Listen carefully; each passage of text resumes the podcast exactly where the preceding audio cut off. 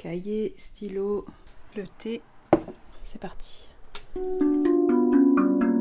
Bonjour et bienvenue dans Play Pause Cut, le podcast qui vous emmène en salle de montage. Je m'appelle Yasmina Jaffri et cet été, j'ai envie de vous faire découvrir ou redécouvrir des extraits de la première saison. Chaque entretien a été l'occasion de partager sur l'expérience, la technique, la méthodologie, mais aussi les rencontres, les inspirations, les doutes, les émotions et surtout la passion qui anime ces monteurs et monteuses. Dans cet extrait de l'épisode 1, j'échange avec Audrey Simoneau sur les modifications plus ou moins structurelles qu'on peut apporter au scénario d'origine lors du montage d'un long métrage de fiction.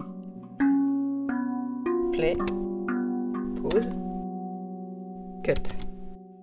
Malgré euh, ce qu'on peut penser, c'est vrai que quand on travaille pas du tout en fiction ou quand on est extérieur euh, au cinéma et tout, on se dit bon bah c'est le scénario qui est écrit et on suit le scénario quoi.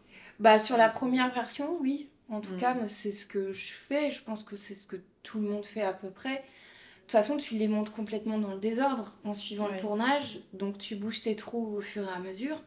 Ensuite, tu les colles dans l'ordre euh, du scénario, dans l'ordre des numérotations. Et puis la première fois que tu regardes, tu dis ok, bon bah on va chambouler, on va chambouler tout ça. Et au final, le scénario, à partir de ce moment-là, tu, tu, le mets un peu de côté, quoi. Mm. Parce que ce qui compte, c'est ce qui existe. Euh. Mm. En plus, c'est à ce moment-là, en général, que tu as ton ours complet euh, à la fin du tournage. Et donc, que tu commences à avoir le réalisateur ou la réalisatrice en salle de montage. Donc c'est là que la deuxième étape du travail commence vraiment. Mm. Et c'est là que tu, que tu travailles vraiment le film, quoi. Ce que va être le film.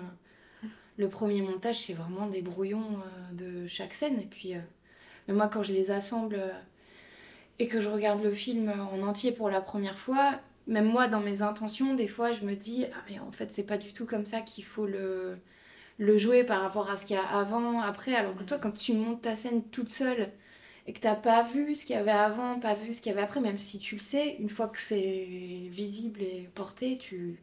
Enfin, tu ressens pas du tout la même chose. Mais j'imagine qu'en doc, toi, c'est pareil. Quand tu fabriques scène par scène et que tu assembles le oui, tout, vrai oui. ça n'a plus du tout la même. Euh, oui, c'est vrai qu'il y a des. Et puis, et puis euh, dans, dans l'autre sens aussi, des fois, euh, tu assembles des trucs et c'est en revisionnant où tu dis ah mince bah, c'est marrant l'effet que ça enfin mm. je je m'attendais pas à, à, ce que ça donne ça et en fait c'est intéressant aussi on va aller poser plus par là et euh, et du coup oui c'est vrai que c'est une base pour euh, pour améliorer le film après dans son ensemble quoi même nous sur les personnages euh,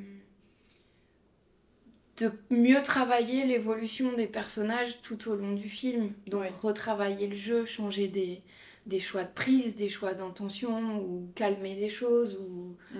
grossir d'autres traits de caractère, par exemple, qui, dans le premier montage, sont parfois un peu trop. Je sais pas, soit trop plat, ou soit trop marqués dès le début. Ou... Mm. Et du coup, oui, c'est ça qui doit être intéressant en fiction, de pouvoir vraiment moduler les, les émotions, en fait. Ah bah ouais, complètement. ouais, des fois, tu te retrouves euh, dans un montage final où tu te dis, wow, ça a tellement rien à voir avec les premières intentions, même des fois de scénario ou même des premiers montages, quoi. Mm. Là, sur le, le, film que j'avais monté l'année dernière, là, les, les, Engagés, en fait, sur les, les premières versions, on avait un petit souci sur le personnage de David, qui est le héros où en fait l'histoire c'est un voilà un mec qui va s'indigner parce qu'il rencontre un jeune exilé euh, par hasard en fait et il n'a d'autre choix sans réfléchir que de l'aider mhm. et donc petit à petit il part dans un engrenage avec tout en l'aidant mais aussi un engrenage avec la loi ce qui le mène à des aberrations pas possibles où il va se faire arrêter etc et euh, forcément c'est un personnage qui au bout d'un moment euh, a la rage Mm. face au système qu'il rencontre, euh, face à, ses valeurs, pour défendre ses valeurs et tout ça. Et en fait, on se rendait compte qu'assez tôt dans le film, il avait peut-être un peu trop la rage, trop vite. Donc, il y a des choses qu'on a vachement allégées pour que ça puisse être progressif. Donc, des scènes où il pouvait se mettre peut-être un peu en colère euh, trop rapidement, bah, il y a même une scène où il parle pas, en fait, où on a ah quasiment que gardé des plans des plans d'écoute. Euh, et en fait, c'est très différent de l'intention de, de départ, mais en fait, c'était nécessaire pour qu'au moment où tu sens vraiment qu'il a la rage, t'es à fond avec lui parce que toi aussi t'as as la rage. Mais si c'est trop tôt, t'es pas avec lui. Enfin, c'est pas, c'est pas naturel, quoi. Mm. Et ça, je me dis que des fois, sur le plateau, c'est pas forcément un curseur qui doit être évident à juger euh, tout de suite, en fait. Mm. Parce que c'est vraiment de l'ordre du ressenti, enfin, et de Mm. l'émotion. Donc, euh, ouais, on a juste plein, plein de choses euh, Mm. comme ça, même. Parfois, tu vas faire des projections test sur certains films, et puis le public va dire dans les questionnaires ou les trucs comme ça, ouais, tel personnage, il est un peu antipathique.